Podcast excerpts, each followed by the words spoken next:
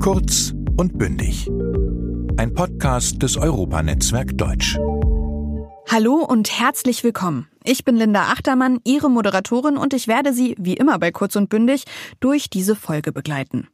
Wir haben uns wieder ein Thema und eine dazu passende Frage ausgesucht, die wir beantworten wollen und haben dafür eine Expertin und einen Experten interviewt. Außerdem, es soll hier ja auch um die deutsche Sprache gehen, achten Sie bitte auf diesen Ton.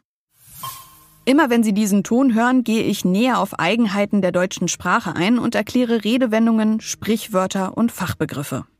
Aber zurück zum Thema. Wie der Titel der Folge schon verrät, geht es um die Corona-Pandemie im Jahr 2020. Seit rund sechs Stunden beraten die Ministerpräsidentinnen und Präsidenten der Länder in einer Videokonferenz mit Kanzlerin Merkel über die Corona-Maßnahmen. Seit Wochen gibt es Kritik an der fehlenden Parlamentsbeteiligung und Zweifel an den Rechtsgrundlagen, insbesondere für die Verordnungen der Landesregierungen. Stimmen aus allen Fraktionen, der Herr Bundestagspräsident, Wissenschaftler, Gerichte, alle äußern Zweifel an der Verfassungsmäßigkeit der Rechtsgrundlagen. Grundlagen. Das Gericht sagt, dieser Eingriff in die Grundrechte der Freizügigkeit der Reisenden, der sei nicht verhältnismäßig. Die Landesregierung habe nicht dargelegt, dass von den Hotels ein besonders hohes Infektionsrisiko ausgehe. Vor dem Brandenburger Tor wird es immer voller. Hunderte Demonstranten haben sich bereits versammelt. Sie protestieren gegen das neue Gesetzesvorhaben. Da bin ich wirklich erschüttert und mache mir große Sorgen um unsere demokratischen Grundrechte. Die Nachrichten haben pausenlos über die Treffen der Ministerpräsidenten der Länder mit der Kanzlerin berichtet und es gab Widerstand gegen die Regelungen, die getroffen wurden. Die Opposition und hier in der Toncollage war es der FDP-Chef Christian Lindner, beschwerte sich über die mangelnde Einbindung der Parlamente im Krisenmanagement. Der ARD-Rechtsexperte Bräutigam berichtete über Gerichtsentscheidungen, die die Corona-Regelung gekippt haben. Und es gab viele Demonstrationen gegen die Grundrechtseinschränkungen wegen Corona. In einem föderalen Bundesstaat haben eben viele Menschen bei Entscheidungen mitzureden. Und deswegen hat Deutschland auch einen ziemlich eigenen Umgang mit Covid-19 gepflegt. Und dazu gehörte vor allem eins. Streit. Denn hier entscheidet nicht unsere Kanzlerin, wie wir genau mit der Pandemie umgehen, sondern viel eher die einzelnen Bundesländer. Zu Beginn des Jahres 2020 sah das nach einem Geheimrezept aus, denn auch die ausländische Presse lobte den deutschen Weg in Sachen Corona. Doch schon im Sommer wendete sich das Blatt. 16 Bundesländer gestalteten die Vorgaben der Bundesregierung unterschiedlich aus. Beispielsweise war es zeitweise so, dass Reisebusse eine unterschiedliche Anzahl von Personen in den jeweiligen Bundesländern transportieren durften. Zeitgleich durften sich in den unterschiedlichen Ländern eine unterschiedliche Anzahl von Personen treffen. Manche Bundesländer riefen Beherbergungsverbote für Bewohner aus bestimmten Gebieten aus und andere wiederum nicht. Von einem Flickenteppich der Corona-Regelung war die Rede.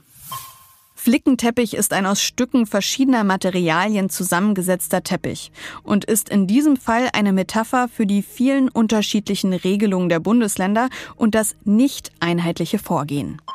Und jetzt, kurz nach der Jahreswende mit dem Blick auf das Jahr 2020, glänzt auch Deutschland mit gleichbleibend hohen Infektionszahlen. Und es drängt sich die Frage auf, war Corona 2020 eine Niederlage für den deutschen Föderalismus?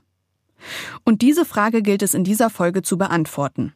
Wie bereits angekündigt, habe ich dafür Expertenmeinungen eingeholt und zum einen mit der Föderalismusforscherin Nathalie Behnke gesprochen, denn sie beschäftigt sich damit, wie genau die einzelnen Bundesländer in der Pandemie vorgehen. Wir haben uns per Videochat zusammengeschaltet, aber zunächst wird es etwas theoretisch. Wir wollen uns erst mit der deutschen Verfassung beschäftigen, denn diese bildet den Rahmen für Bund, Länder und Gesetzgebung. Also all das, was eine deutsche Pandemiebekämpfung braucht. Und dafür habe ich mit Professor Dr. Hans-Jürgen Papier telefoniert. Er war von 2002 bis 2010 Präsident des Deutschen Bundesverfassungsgerichts. Und für ihn lässt sich der deutsche Föderalismus eindeutig von anderen föderalen Staaten unterscheiden. Wir haben einen Föderalismus, der sich im Laufe der Jahrzehnte entwickelt hat hin zu einem eher unitarischen Föderalismus, will besagen, dass bei der Gesetzgebung, also bei der Rechtsetzung, der Schwerpunkt eindeutig beim Bund liegt.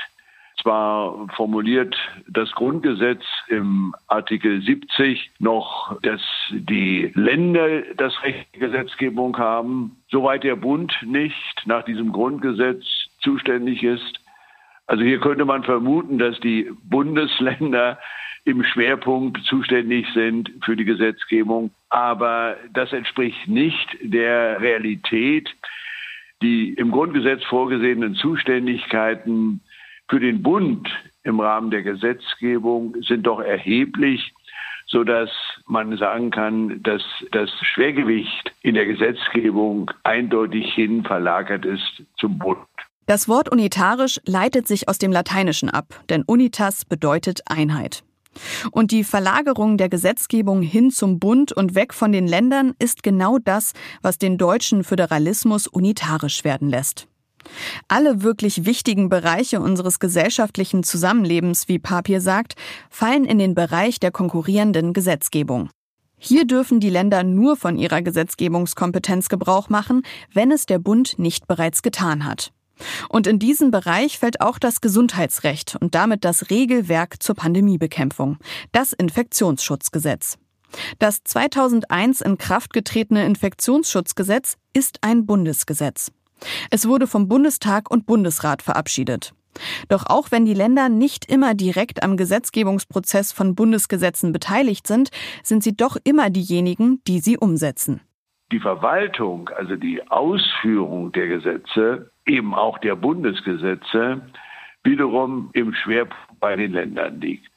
So sagen etwa die Artikel 82 folgende des Grundgesetzes, dass grundsätzlich die Bundesländer auch die Bundesgesetze in eigener Verantwortung ausführen. Und auch beim Infektionsschutzgesetz liegt die Ausführung bei den Ländern. Und die machen eben davon Gebrauch, indem sie entweder Rechtsverordnungen der Landesregierungen in die Welt setzen oder eben Einzelverfügungen, also Verwaltungsakte der nachgeordneten Behörden, etwa der Gesundheitsämter. Wie diese Rechtsverordnungen aussehen, das wurde in diesem Jahr vor allem in einem Gremium beschlossen, das bis jetzt kaum ein Deutscher als, sagen wir mal, besonders wichtig auf dem Schirm hatte.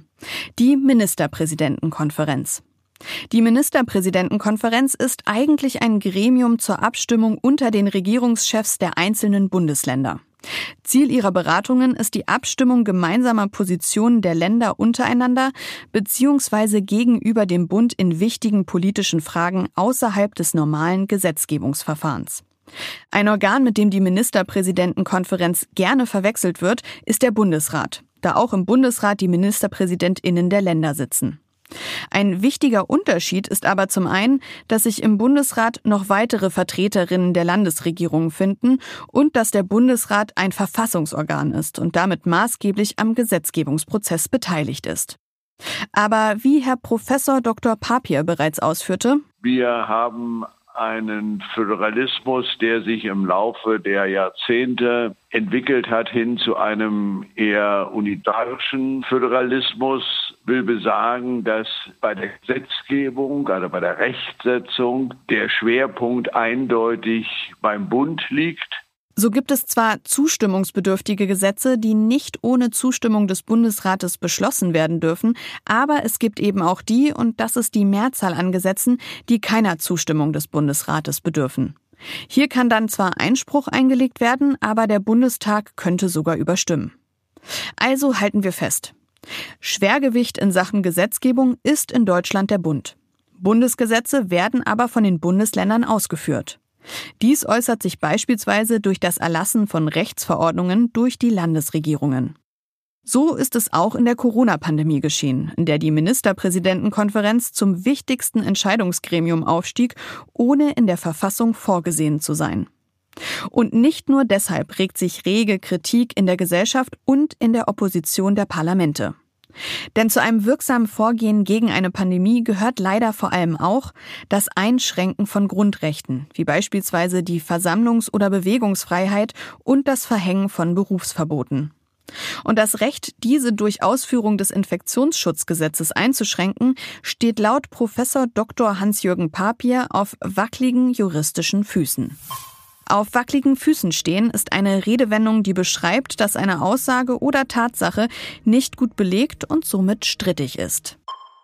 Wir hatten bislang, was die Ausführung des Infektionsschutzgesetzes anlangt, die nur, sage ich mal, nur die äh, Generalklausel im Paragraphen 28, die nach wie vor geltendes Recht ist, die besagte, dass bei dem Auftreten einer Infektionslage die zuständigen Behörden der Länder die notwendigen Schutzmaßnahmen treffen dürfen und dass sie zu diesem Zweck Grundrechtseingriffe vornehmen dürfen gegenüber den Erkrankten oder den krankheits- und ansteckungsverdächtigen Personen. Doch dieser Umstand wurde bereits zu Beginn der Pandemie von Verfassungsrechtlern kritisiert, denn es geht nicht darum, dass man gegenüber kranken Personen oder krankheits- und ansteckungsverdächtigen Personen irgendwelche Grundrechtseingriffe verfügt, sondern beim Shutdown geht es eben darum, dass die Gesamtbevölkerung, unabhängig davon, ob die Personen krankheitsverdächtig oder ansteckungsverdächtig sind, Grundrechtseingriffe von erheblichem Ausmaße hinnehmen müssen. Und dafür reiche die Generalklausel nicht. Und deshalb hat man eben vor kurzem eine neue spezielle Grundlage geschaffen im sogenannten dritten Bevölkerungsschutzgesetz. Es existiert jetzt ein Paragraph 28a, der aber nun auch wieder an dem Prinzip festhält, dass der Gesetzgeber selber nicht die Schutzmaßnahmen oder die Grundrechtseingriffe, die Grundrechtsbeschränkungen selbst regelt oder verfügt, sondern dass er spezielle Voraussetzungen schafft, Anforderungen im Gesetz formuliert, unter denen oder bei deren Vorliegen nach wie vor die Landesregierungen Verordnungen erlassen dürfen. Und dieser zusätzliche Paragraph 28a im Infektionsschutzgesetz solle nach Papier zwei Dinge bewirken. Zum einen solle das Parlament wiederholt in die Gestaltung der Vorgaben mit einbezogen werden, aber, und das ist vielleicht noch wichtiger, die Regelungen sollten rechtssicher gemacht werden. Denn nicht nur gab es die Forderung nach mehr parlamentarischer Mitbestimmung, wenn es um Grundrechtseinschränkungen geht, nein, es gab auch viele Beispiele, bei denen Gerichte im Eilverfahren Regelungen der Bundesländer gekippt haben. Beispielhaft hierfür waren der Streit um die Beherbergungsverbote, die von mehreren Gerichten wie dem Oberverwaltungsgericht Berlin-Brandenburg gestürzt, aber in Schleswig-Holstein für rechtens erklärt wurden. Damit so eine Verwirrung nicht mehr vorkommt, wurde das Infektionsschutzgesetz im November um den Paragraph 28a erweitert. Doch Professor Dr. Papier ist davon gelinde gesagt unbeeindruckt. Gelinde gesagt ist eine Redewendung, die gleichbedeutend mit der Formulierung vorsichtig ausgedrückt verwendet wird. Gelinde gesagt unbeeindruckt heißt in diesem Kontext, dass Professor Dr. Papier nicht nur sehr unbeeindruckt war, sondern die Erneuerung des Gesetzes für wirkungslos hält. Ja, das war ganz offensichtlich die Absicht. Das ist natürlich nicht erreicht worden. Nicht? Also das muss man ganz deutlich sagen. Ich habe das auch schon wiederholt in öffentlichen Beiträgen erwähnt oder habe darauf hingewiesen, dass diese auf der Basis dieses neuen Paragraphen 28a erlassenen Verordnungen nach wie vor der gerichtlichen Überprüfung durch die Verwaltungsgerichte oder speziell durch die Oberverwaltungsgerichte, die für solche Normenkontrollklagen gegen Verordnungen zuständig sind, überprüft werden können. Und das wird auch geschehen.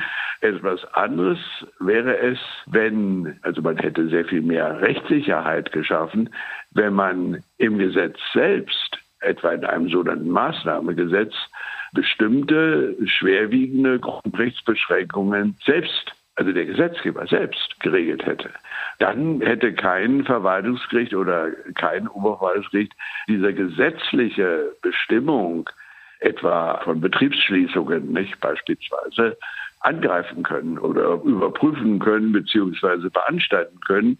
Das hätte dann nur das Bundesverfassungsgericht gekonnt. Dann hätte man wirklich sehr viel mehr Rechtssicherheit geschaffen so hat sich in dieser Beziehung, auch in dieser Beziehung meines Erachtens nichts geändert. Doch was bleibt am Ende dieses Ausflugs in das deutsche Verfassungsrecht? Überwiegt der Vorwurf der Kleinstaaterei und fehlende Rechtssicherheit und würde ein ehemaliger Präsident des Bundesverfassungsgerichts sagen, dass Corona 2020 eine Niederlage für den deutschen Föderalismus war? Nein, keine Niederlage. Mit Sicherheit nicht. Eine Herausforderung. Eine Herausforderung und ein Test, aber mit Sicherheit keine Niederlage. Also die föderale Ordnung des Grundgesetzes, wenn sie dann auch wieder stärker beachtet wird. Wir müssen also aufpassen, dass sie hier keine Diskrepanz entstehen lässt zwischen dem geltenden Verfassungsrecht, also zwischen der grundgesetzlichen Ordnung des Föderalismus und der Staatspraxis, also dem realen Geschehen. Und da sehe ich schon natürlich die Gefahr, dass hier die Diskrepanz gerade bei der Pandemiebekämpfung mal etwas tiefer werden könnte, weil zum Beispiel man jetzt Gremien etabliert hat, Entscheidungsgremien etablieren will, die in der Verfassung gar nicht vorgesehen sind, die in der föderalen Ordnung des Grundgesetzes gar nicht vorgesehen sind.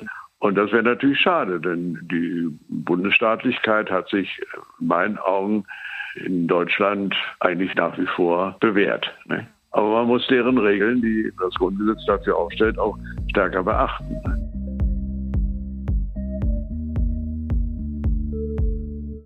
Dennoch, es gab doch so viel zu lesen über den Flickenteppich Deutschland, dem Land mit den 100 Corona-Verordnungen.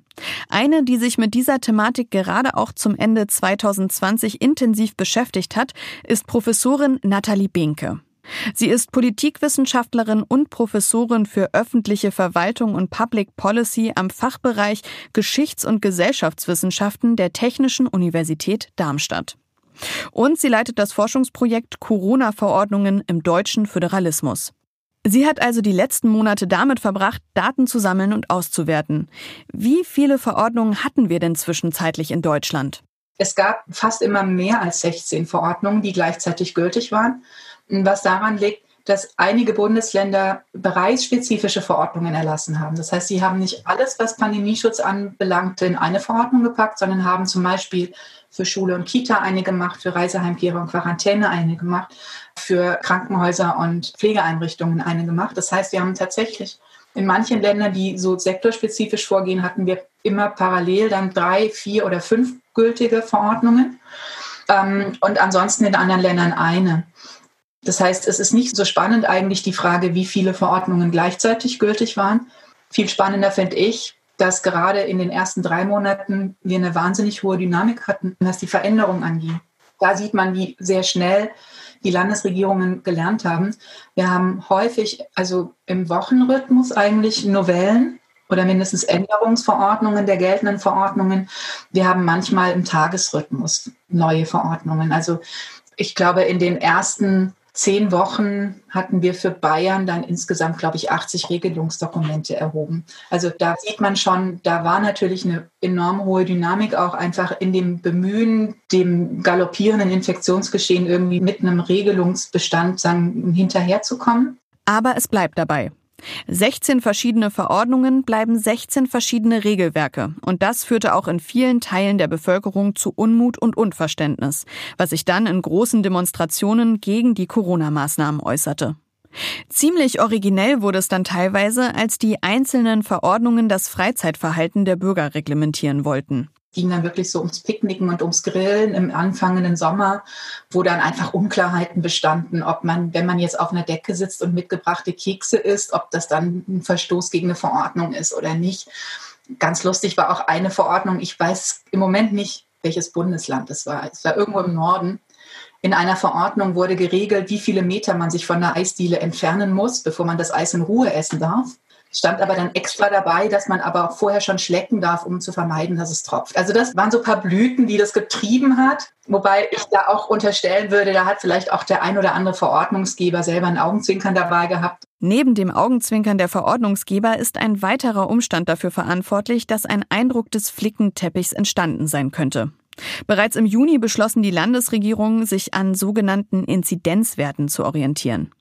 Man einigte sich darauf, dass wenn der Wert der neuen Corona-Fälle in sieben Tagen die Zahl 50 oder zeitweise 30 pro 100.000 Einwohner überschreitet, schärfere Maßnahmen ergriffen werden müssen. Das heißt, man hat mit der Erfahrung von drei Monaten föderaler Pandemiebekämpfung sich dazu entschlossen, tatsächlich die Entscheidung über die konkreten Maßnahmen noch weiter nach unten auf die kommunale Ebene zu delegieren und das den Landkreisen zu überlassen und hat sich aber zugleich auch insofern auf ein einheitliches Vorgehen geeinigt, dass man gesagt hat, wenn eine 35er oder eine 50er Inzidenz erreicht wird, dann müssten bestimmte Arten von Maßnahmen auch ergriffen werden.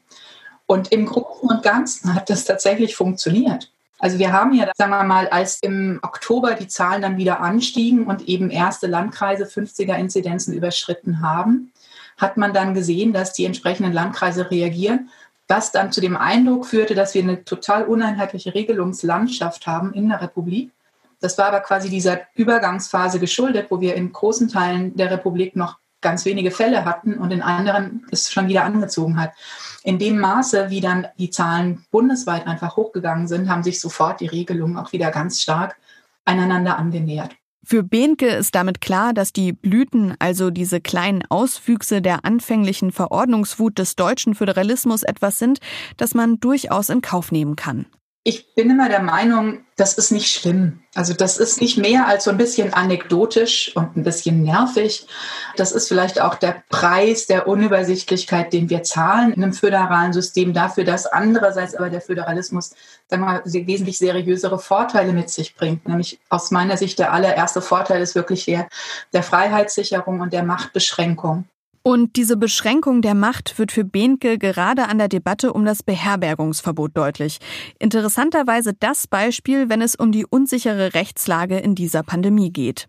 Doch für Sie als Föderalismusforscherin ist das nichts Negatives. Denn wir müssen auch ein Stück weit reflektieren, dass die Länder sich gegenseitig beobachten und voneinander lernen. Ein sehr schönes Beispiel jüngst, ähm, ich glaube Anfang November war das die Debatte ums Beherbergungsverbot, die auch nochmal große Wellen geschlagen hat, wo man aber einfach sehen konnte, dass innerhalb von zehn Tagen aus unterschiedlichen Gangarten eine einheitliche Gangart geworden sind, weil man eben gesehen hat, was funktioniert und was nicht und sich relativ schnell dann verständigt hat. Bis hierhin scheint wenig nach der Auffassung von Professorin Nathalie Behnke für die These zu sprechen, dass Corona 2020 eine Niederlage für den deutschen Föderalismus war. Aber eine Frage steht noch im Raum. Wie haben es denn andere europäische Staaten gehandhabt, die nicht föderal geordnet sind? Waren die besser gewappnet, um mit der Pandemie klarzukommen, beispielsweise Frankreich? Ich habe Frankreich nicht intensiv studiert, aber was ich im Moment sehe, ist, dass gerade die Grundrechtseinschränkungen in Frankreich wesentlich weitergehen als in Deutschland. Und da würde ich schon sagen, was ich ganz zu Beginn betont habe, ist, dass dieser Föderalismus, den wir haben, eben machtteilend und machtbegrenzend wirkt und dass sich in einem föderalen System dann der Regierung letztlich doch schwerer tut, Ausgangssperren mit Ausgangskontrollen zu verhängen, wie wir das in Frankreich im Moment flächendeckend haben.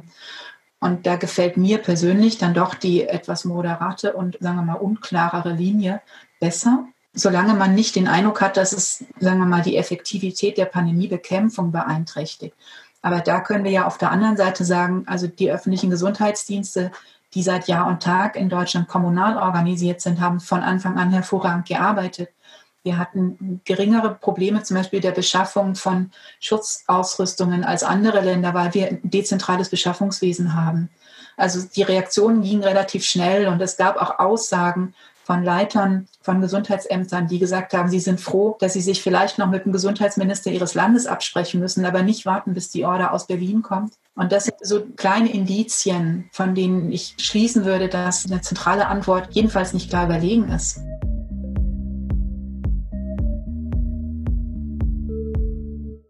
Was sagen Sie nach unserer Beweisaufnahme?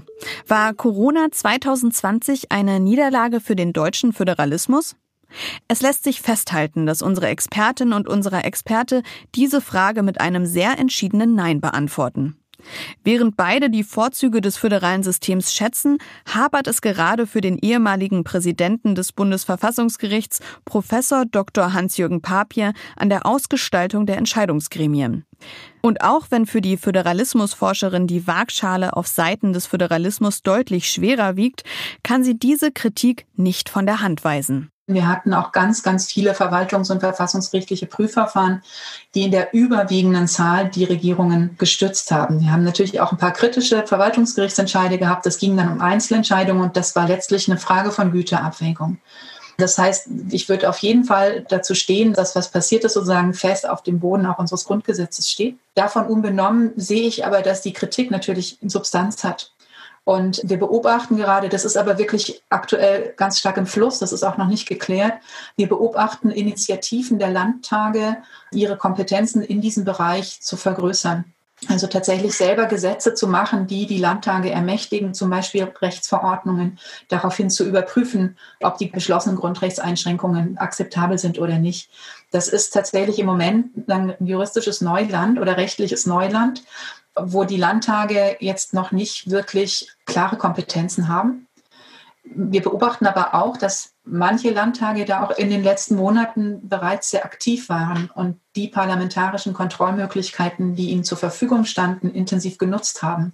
Zum Beispiel über aktuelle Stunden, zum Beispiel über schriftliche Anfragen versucht haben, eine öffentlichkeitswirksame Debatte zu initiieren und vor allem auch die Regierungen wirklich intensiv zu befragen, um damit eine Handhabe für eine Kontrolle sich zu schaffen. Also ich denke, da beobachten wir was Spannendes, was gar nicht so sehr sozusagen das Verhältnis zwischen im föderalen, in der föderalen Machtteilung zwischen Bund und Ländern tangiert, aber was die klassische Arbeitsteilung zwischen Exekutive und Legislative verändern könnte.